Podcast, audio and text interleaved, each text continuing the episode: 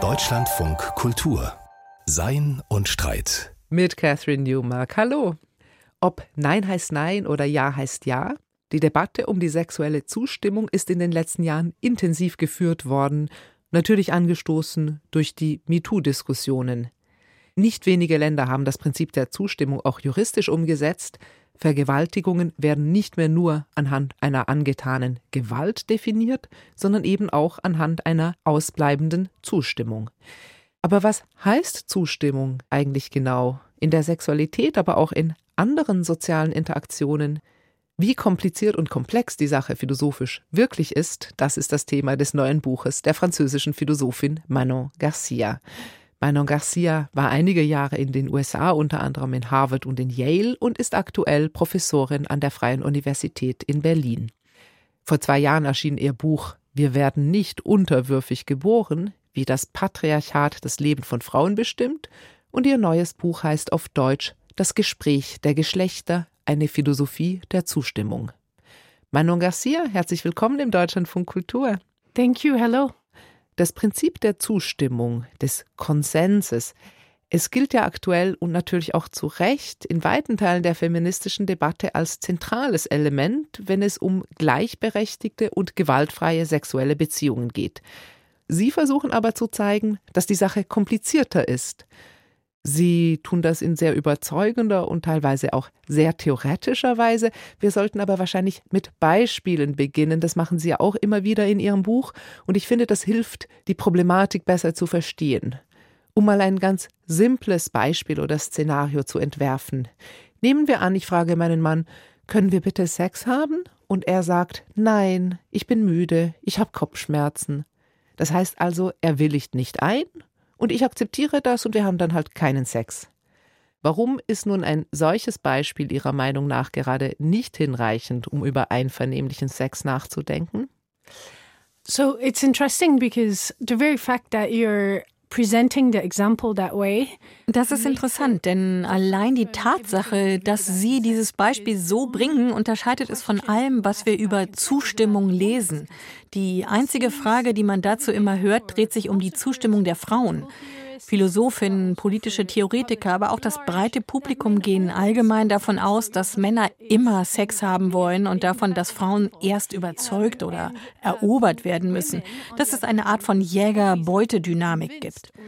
Es gibt da zum Beispiel den sehr einflussreichen Sexualethiker Alan Wertheimer, der hat das Buch zur sexuellen Zustimmung geschrieben und er sagt, in meinem Buch geht es darum, herauszufinden, wann eine Frau Sex haben möchte und wann nicht. Da geht es schon los. Warum glauben wir, dass das die Frage sein sollte? Und was auch noch bemerkenswert ist an Ihrem Beispiel, ist, dass er Nein sagt und dass das das Ende des Gesprächs ist. Normalerweise läuft das nicht so. Sehr oft sagen Menschen nicht Nein, sondern eher sowas wie, äh, also ich weiß nicht, ja, vielleicht. Und die Frage nach der Zustimmung ist dann nicht wirklich abschließend geklärt. Very often, A, people don't say no. They say something like, well, I don't know. Um, yeah, maybe. And so, is this consent? Is it not consent? Or very often people insist. They say, well, it's been a week. When are we going to have sex? If we're not having sex tonight, you always say no. Uh, you always use the kids as an excuse, etc. Like, are you going to tell me you have a headache now? Umgekehrt ist es auch häufig so, dass der andere dann Dinge sagt wie, Jetzt haben wir schon über eine Woche keinen Sex mehr gehabt. Wann denn mal wieder, wenn nicht heute? Du sagst ja immer nein. Immer benutzt du die Kinder als Entschuldigung. Und jetzt sagst du mir gleich wieder, du hättest Kopfschmerzen. Da sieht man, dass hinter dieser Vorstellung von Zustimmung eine Menge abläuft. Über Geschlecht, sozialen Druck, darüber, was die Norm ist, was guter und was schlechter Sex ist oder was erlaubt sein sollte. Stellen Sie sich mal vor, es wäre das 300. Mal gewesen, dass Sie Ihren Mann gefragt haben und er Nein gesagt hat. Wäre es dann legitim, wütend auf ihn zu sein? Oder wenn es das allererste Mal gewesen wäre, dass Sie überhaupt gefragt haben, macht das einen Unterschied? Oder wenn Sie wüssten, dass Ihr Mann gerade schwere Zeiten durchmacht und dass Sex ihm helfen könnte. Und Sie wollen ihm gerne helfen, weil Sie ihn lieben und sehr gut kennen und daher wissen, dass es ihm dadurch besser gehen würde. Würde das Ihnen das Recht geben, darauf zu bestehen, Sex zu haben? Mich interessieren all diese Nuancen, diese dichten Beschreibungen. Können wir dieses Beispiel wirklich außerhalb der Dynamik ihrer Beziehung analysieren? Wäre es das Gleiche, wenn es sich nicht um ihren Ehemann, sondern um jemand anderen handeln würde, den sie gerade erst kennengelernt haben? Oder wenn er eine Frau und sie ein Mann wären? Das interessiert mich. Would it be the same if it were not your husband but someone you had just met that night? Or if it were a woman and you were a man? So that's what I'm interested in. Danke, das waren schon spannend viele Nuancen, die Sie da beschrieben haben. Die Zustimmung als sexualethischer Begriff ist also nicht ganz so klar, wie man es gerne hätte. Jetzt ist es ja auch interessant, dass es im Deutschen gar nicht so einen eindeutig mit diesem Thema assoziierten Begriff gibt. Wir reden von sexueller Zustimmung, von einvernehmlichem Sex, von Konsens, von Einwilligung. Aber es ist eigentlich nicht wie im Englischen oder im Französischen, wo Consent oder Consentement Begriffe sind, die sehr klar mit diesem Thema verbunden sind. Heißt das eigentlich, dass wir die Debatte hier im deutschsprachigen Raum noch zu wenig geführt haben? It's very interesting. It was very interesting for me when I arrived in Germany because it seems like Germany is really behind in the discussion about uh, sexual consent. Für mich war das sehr interessant, als ich nach Deutschland kam. Es scheint zunächst so, als sei Deutschland ziemlich rückständig, was die Debatte über sexuelle Zustimmung betrifft. Aber ich denke, dass es ein wenig subtiler ist. Es kommt vermutlich auch daher, dass Deutsch eine sehr präzise Sprache ist. Der Begriff Consent auf Englisch oder Consentement auf Französisch ist recht klar. Es ist Teil des juristischen Sprachgebrauchs. Man kennt es aus dem Vertrags- und Strafrecht oder aus der Politik, angefangen von John Locke, mit Bezug darauf, wie die Bevölkerung sich gegenüber der Staatsmacht verhält. Und es wird im Bereich der Sexualität angewendet. Und ich denke, in all diesen Bereichen gibt es eine Ambiguität im Kern des Begriffs, die darin besteht, dass Consent sowohl bedeutet, eine Sache zu akzeptieren, als auch etwas zu wollen. And to want something. So of course, in the realm of sex, it's extremely interesting because it's been used to say, well, the only thing that matters is that women are not against the sex that is offered to them or that is done to them. Im Bereich der Sexualität ist das natürlich überaus interessant. Das wurde oft so ausgelegt, dass das Einzige, was zählt, sei, dass Frauen nicht gegen den Sex sind, der ihnen angeboten wird oder der mit ihnen gemacht wird, ihn also akzeptieren. Andererseits könnte man auch sagen, dass es darum geht, dass Frauen oder auch Männer den Sex, den sie haben, auch wirklich wollen. Der Begriff trägt also in sich die Möglichkeit, zu einem emanzipatorischen Begriff zu werden. Ich denke, auf Deutsch ist es ein bisschen komplizierter. Die Übersetzerin meines Buchs hat den Begriff, wenn er als Adjektiv vorkommt, mit einvernehmlich übersetzt und das Substantiv mit Zustimmung. Beides Wörter, wo sowohl Akzeptanz als auch die freie Entscheidung enthalten sind. Es gibt auch noch Wörter wie Einwilligung und Konsens. Also das Deutsche ist da meines Erachtens einfach präziser. And so I think just German is more precise. Sie haben jetzt schon den juristischen Kontext erwähnt, wo man Konsens oder Einwilligung, Zustimmung ja geläufigerweise auch in einem vertraglichen Sinn verwendet. Und diese Vorstellung, dass im Konsens etwas Vertragliches liegt, die kommt ja auch beim Nachdenken über sexuellen Konsens oft mit rein, oder? Also die Idee, dass man über Sex nicht nur sprechen sollte, sondern eben auch verhandeln. Das findet man natürlich auch als polemische Kritik von konservativer Seite, so im Sinne von, man darf nicht mehr flirten, alle Erotik geht flöten, wenn man immer zuerst verhandeln muss. Aber die Idee des Verhandelns kommt in den Begriff des Konsenses ja auch mit rein, wenn man ihn positiv verwendet.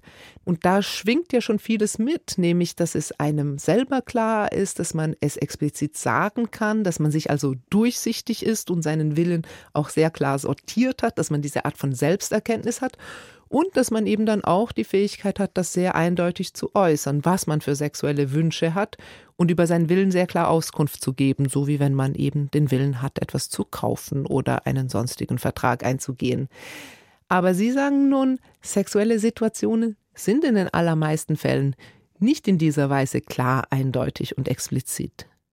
Yes, so I think the use of the contract or, or, the image of the contract comes partly from a misunderstanding of law, right? Of ja, ich denke, das Bild des Vertrags ergibt sich zum Teil aus einem Missverständnis des Rechts. Rechtlich wird der Begriff Consent, Zustimmung, für zwei verschiedene Dinge benutzt. Einmal für Verträge und einmal im Strafrecht. Es gibt Straftaten wie Vergewaltigung oder Entführung, die nur dann existieren, wenn das Opfer einer Handlung nicht zustimmt.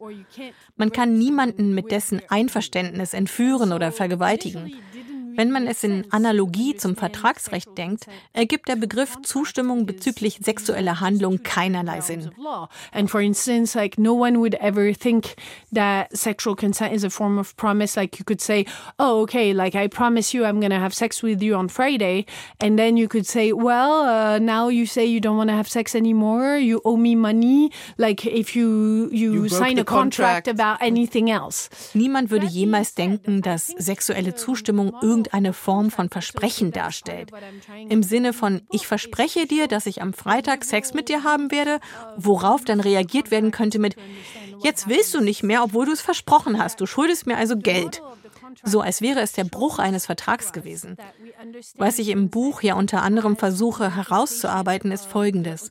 Diese Art von Vertragsdenken auf Sex anzuwenden, kommt aus einer bestimmten liberalen Denktradition.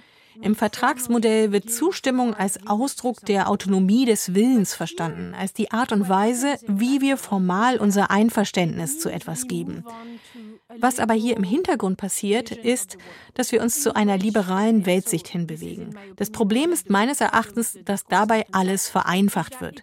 Man betrachtet die Menschen, die Sex haben, als komplett von der Gesellschaft isolierte Subjekte.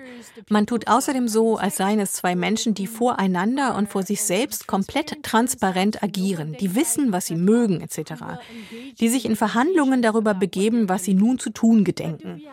Aber in der Realität existieren wir nicht abgekapselt von der Gesellschaft. Und wenn es etwas gibt, das uns Feministinnen gezeigt haben, dann ist es, dass Sex politisch ist. Dass das, was wir sexuell wollen und tun, stark gesellschaftlich beeinflusst wird.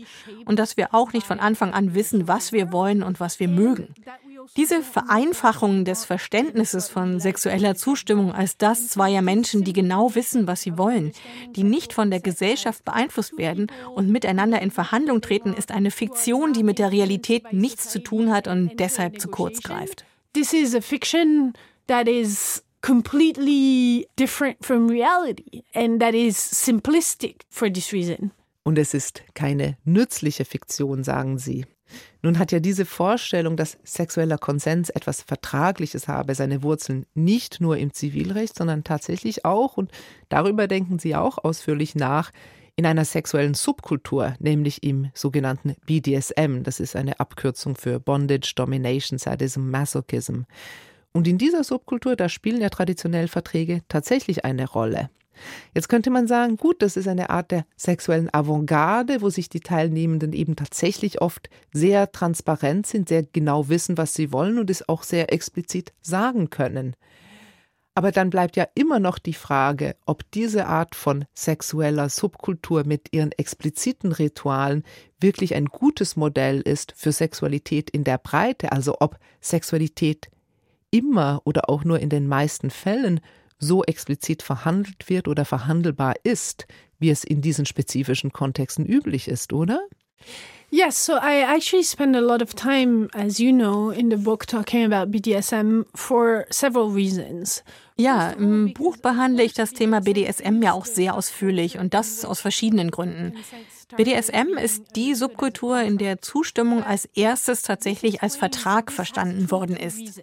One is that writing very long contracts about sex is extremely sexy. Dafür gibt es zwei Gründe. Der erste ist, dass lange Verträge über Sex zu schreiben extrem sexy ist und damit schon Teil des Vergnügens, der Entstehung einer sexuellen Spannung. Wenn man über Sex verhandelt und fragt, wärst du einverstanden, wenn ich dieses oder jenes mit dir mache, dann ist das schon eine Art von Vorspiel.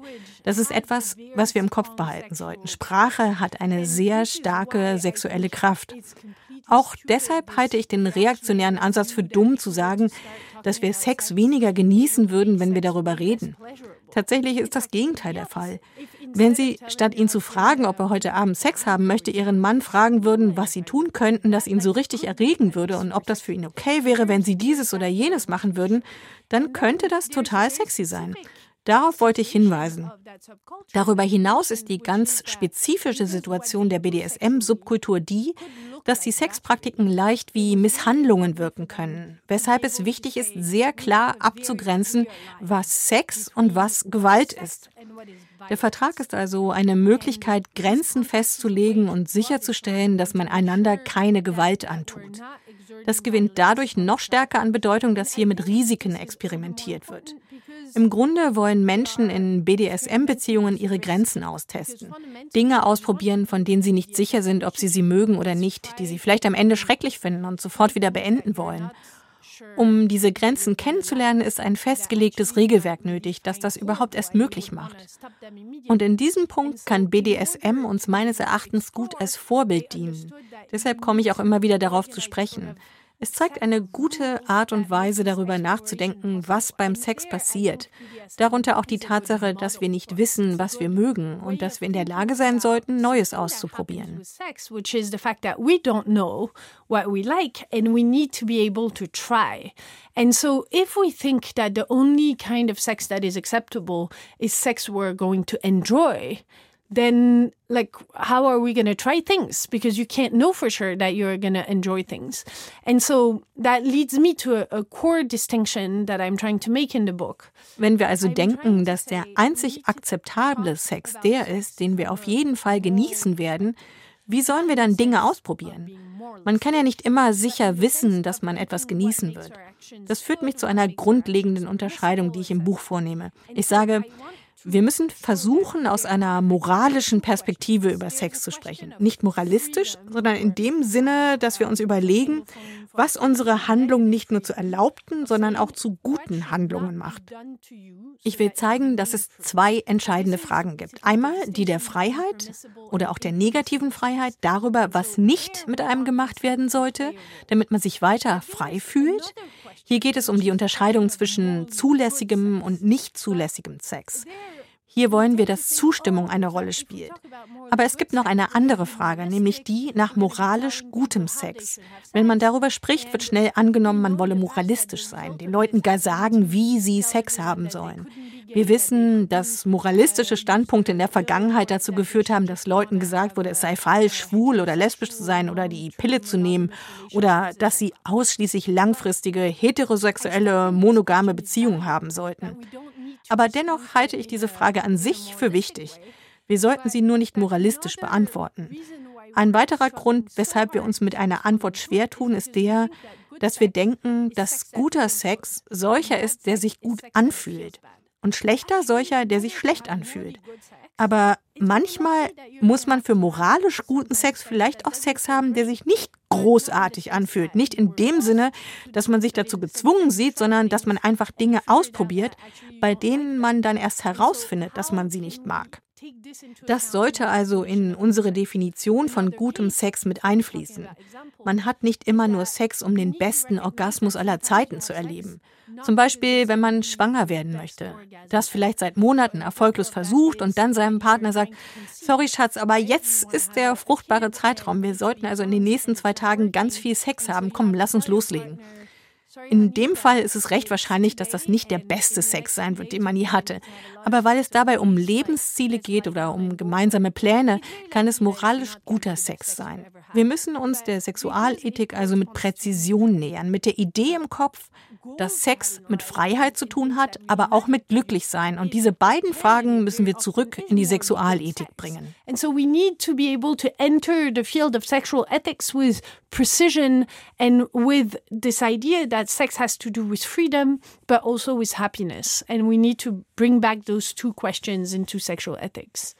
Und wenn wir das tun wollen, dann müssen wir auf das nächste Problem kommen, das Sie ja auch ausführlich beschreiben, nämlich dass wir in einer Welt leben, in der es soziale Machtstrukturen gibt und auch viele patriarchale Ideen immer noch, auch wenn sie mittlerweile eher stillschweigend vererbt werden. Ein gutes Beispiel könnte man ja sagen für einen BDSM-Vertrag war ja auch die Ehe in Zeiten vor der Gleichberechtigung. Da willigte ja auch eine Frau darin ein, sich einem Mann zu unterwerfen. Und wir kämpfen in gewisser Weise auch noch mit diesen jahrhundertealten Ideen von weiblicher Unterwerfung auch wenn sie heutzutage in unseren Rechtssystemen so nicht mehr auftauchen. Und meine Frage wäre dann, wenn all diese alten Stereotypien auch noch eine Rolle spielen, zumindest unbewusst in unseren Hinterköpfen, dann können wir ja auch nicht wirklich sagen, dass Männer und Frauen in der gleichen Weise frei sind bei einer quasi vertraglichen sexuellen Zustimmung, oder?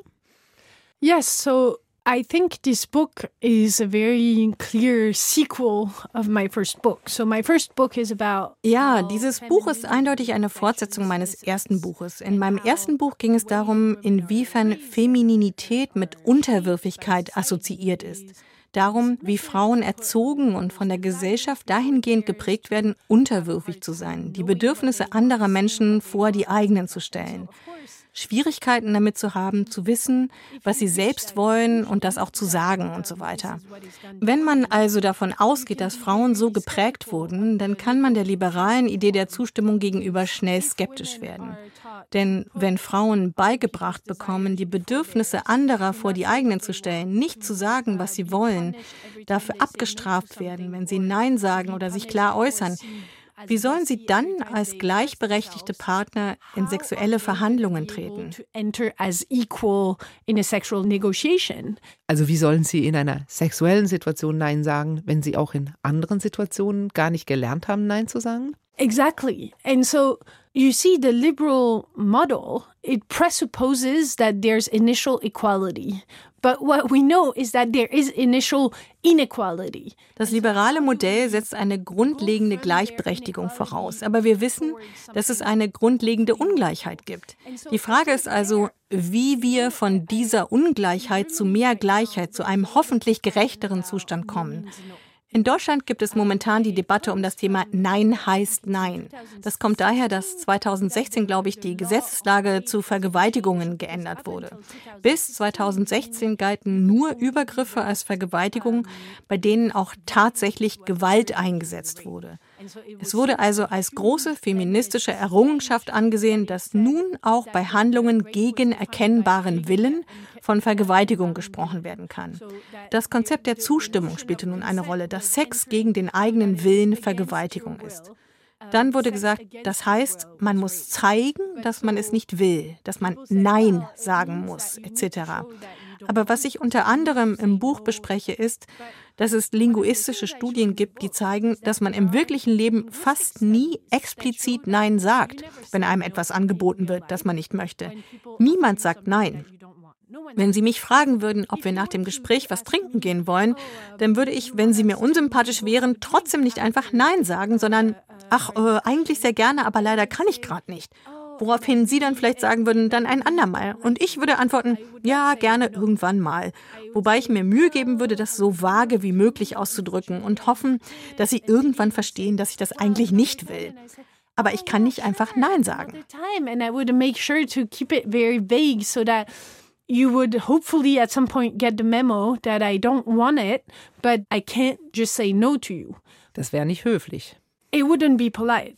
And especially for women, saying no especially if a man asks them something, is going to be seen as extremely rude and extremely Das wäre nicht höflich. Und besonders bei Frauen gilt es ja oft als extrem unhöflich, wenn sie auf die Frage oder ein Angebot eines Mannes direkt mit Nein antworten.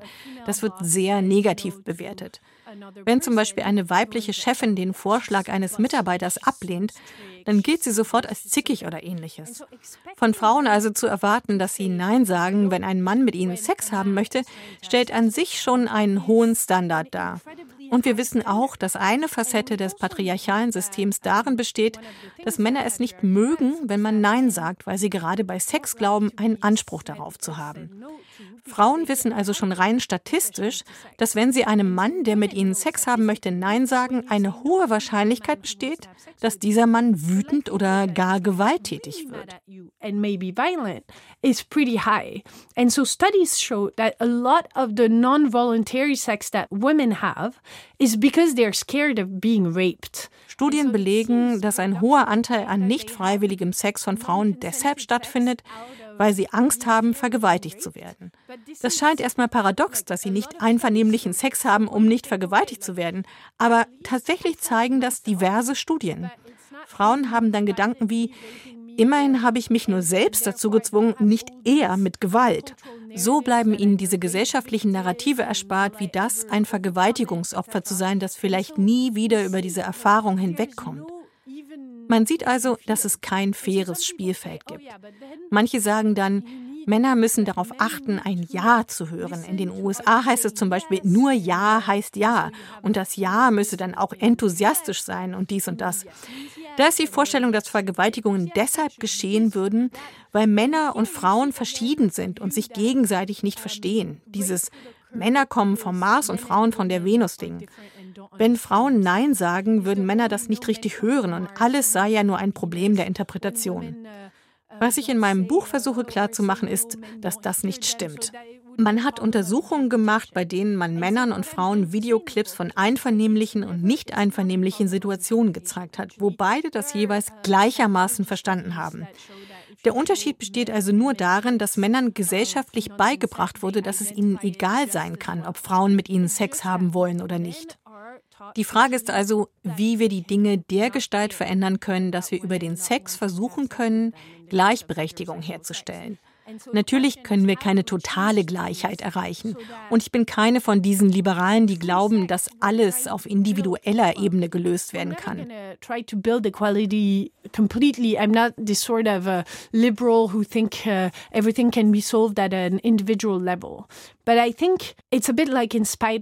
Aber ich denke, es ist ein bisschen wie bei Spider-Man. Mit großer Macht kommt auch große Verantwortung. Das gilt auch für Sex. Wenn ein Mann heterosexuellen Sex haben möchte, dann ist es seine Aufgabe sicherzustellen, dass seine Partnerin frei entscheiden kann, ob sie das will oder nicht. Und das bedeutet nicht, ihr einfach nur zuzuhören, sondern er muss sich proaktiv an der Kommunikation beteiligen. Vielleicht sowas sagen wie, ich würde mich total freuen, mit dir Sex zu haben, aber wenn du es dir anders überlegt hast, ist das voll okay, dann eben ein andermal oder nie. Es geht nicht nur darum, die Zeichen der anderen Person zu interpretieren, sondern darum, einen Raum zu schaffen, in dem unsere soziale Prägung berücksichtigt wird. Ein Raum, in dem Männer zum Beispiel sagen könnten, ich bin nicht dieser Klischeetyp, der unbedingt Sex haben will und glaubt, einen Anspruch auf dich zu haben. Und ich weiß auch, dass du nicht unbedingt das Klischee einer Frau bist, die nur Sex über sich ergehen lässt. To whom sex is done. Was Ihr Buch wirklich sehr schön herausarbeitet, ist, dass nicht einvernehmlicher Sex oder auch Sex, der moralisch nicht gut ist, also nicht glücklich macht und sich nicht frei anfühlt, wirklich gar nicht die Ausnahme ist, sondern fast schon die Regel oder jedenfalls sehr häufig.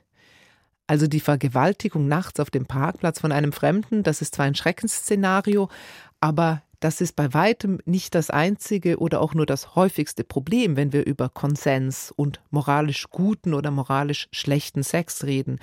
Und natürlich muss man dann unterscheiden, nicht jeder moralisch schlechte Sex ist auch juristisch relevant. Es gibt auch eben viele Grauzonen, die Sie sehr schön beschreiben. Und wenn es eben so ist, dass es auch all diese Geschlechterklischees gibt, mit denen wir noch kämpfen, die Sie ja jetzt auch schon beschrieben haben, die machen ja dann die echte Zustimmung wirklich gar nicht so leicht. Und jetzt kann man sagen, ja, wir müssen diese Klischees überwinden. Und das ist sicher richtig, aber in der Zwischenzeit, bis es so weit ist, wollen die Leute ja trotzdem Sex haben. Und wie macht man das jetzt? Was wäre da Ihre optimistische Aussicht? Wie können wir beim jetzigen Stand der Geschlechterbeziehungen moralisch besseren Sex haben, also in Ihrem Sinne von moralisch und ethisch gutem und einvernehmlichen Sex? So it's funny because I think das ist lustig, weil ich glaube, dass das, wofür ich mich am Ende stark mache und wofür ich mich ein wenig uncool fühle, ist, beim Sex einfach höflich zu sein, einen freundlichen Umgang zu pflegen. Das klingt wirklich lahm und nicht sehr sexy. Warum klingt das nicht sexy? Weil wir uns Sex als animalisch vorstellen und nicht als höflich? Yes, but also because I think we imagine that politeness is a, a sort of minimal behavior you should have towards other people and that Ja, aber auch, weil wir glauben, dass Höflichkeit gewissermaßen eine Art Minimalvoraussetzung im Verhalten gegenüber anderen Menschen sein sollte. Und beim Sex sollten wir mehr wollen, Leidenschaft, Lust etc.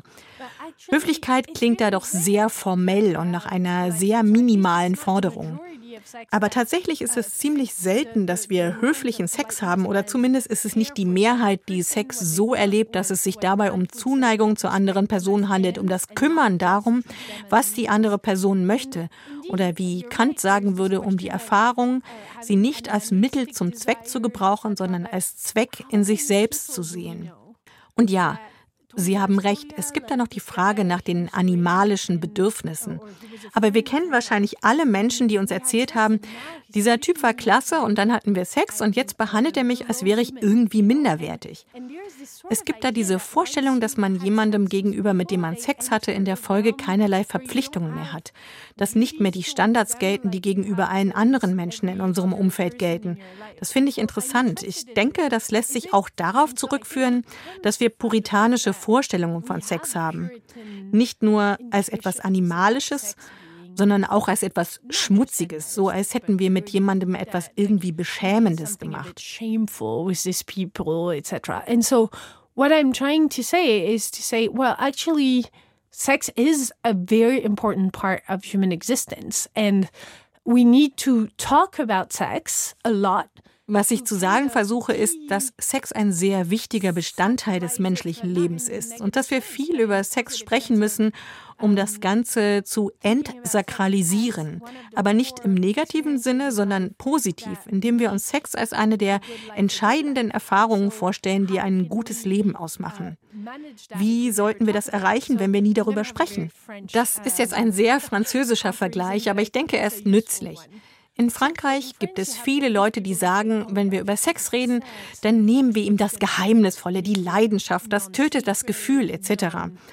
Aber die gleichen Leute würden nie allein in ein gutes Restaurant gehen, weil das ganze Vergnügen, gutes Essen zu genießen, extrem dadurch gesteigert wird, dass wir es mit anderen teilen, dass es eine gemeinsame Erfahrung ist, dass man eben auch darüber spricht, wie toll dieser Fisch zubereitet wurde, wie lecker diese Zucchini gegrillt wurde und so weiter. Meine Frage ist also, warum sehen wir das bei Sex so vollkommen anders? Ein Grund dafür ist wohl, dass es uns peinlich ist, über Sex zu sprechen.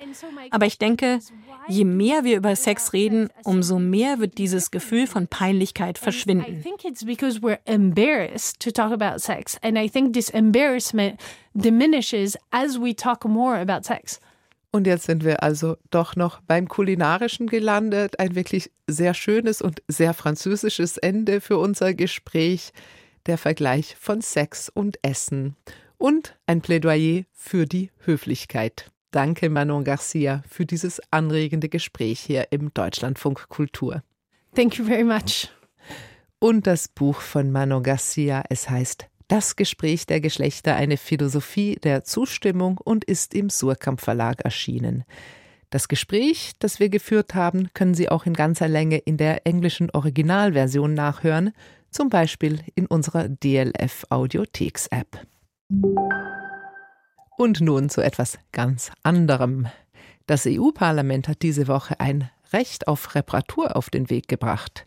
Die Lebensdauer technischer Geräte soll ausgedehnt werden, also längere Garantiezeiten, günstigere Reparaturen und Ersatzteile müssen immer vorrätig bleiben. Das soll natürlich Klima, aber auch Portemonnaies entlasten. Aber verträgt sich dieser Vorstoß überhaupt mit den Gesetzen eines Lebens unter kapitalistischen Produktionsbedingungen? Das fragt sich Arndt Pollmann in seinem philosophischen Wochenkommentar. Wenn die Welt in Scherben liegt, werden Reparaturen dringlicher. Wer etwas repariert, macht aus einem Gegenstand, der kaputt ist, eine Sache, die wieder funktioniert. Das kann ein Strumpf, ein Handy, ein Kühlschrank oder auch ein Dachstuhl sein. Es regnet hinein, das Display ist zersprungen, die Milch wird sauer. Reparaturen sind Praktiken der Instandsetzung. An die Stelle eines vormals frustrierenden Defekts tritt der geradezu beglückende Effekt, wow, es geht wieder. Sobald man es ökonomisch betrachtet, kommt etwas Wichtiges hinzu. Reparaturen dienen dem Werterhalt. Man will die Dinge, die einem lieb sind, möglichst lang behalten. Da wird geflickt, geschraubt, geklebt und geschweißt, um den unweigerlich drohenden Trennungsschmerz noch etwas hinauszuschieben. Diese Bastelei spart zudem Ressourcen und schont den Geldbeutel. Man reduziert die Neuproduktion ebenso wie die Anzahl der Ratenzahlungen nach einem Black Friday. Ein gesetzlich verbrieftes Recht auf Reparatur, wie es das EU-Parlament vorschlägt, scheint da konsequent.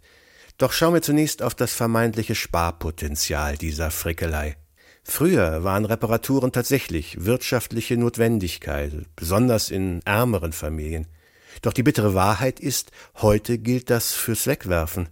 Mit Blick auf das Gros heutiger Konsumgüter ist Reparieren längst teurer als der Neukauf.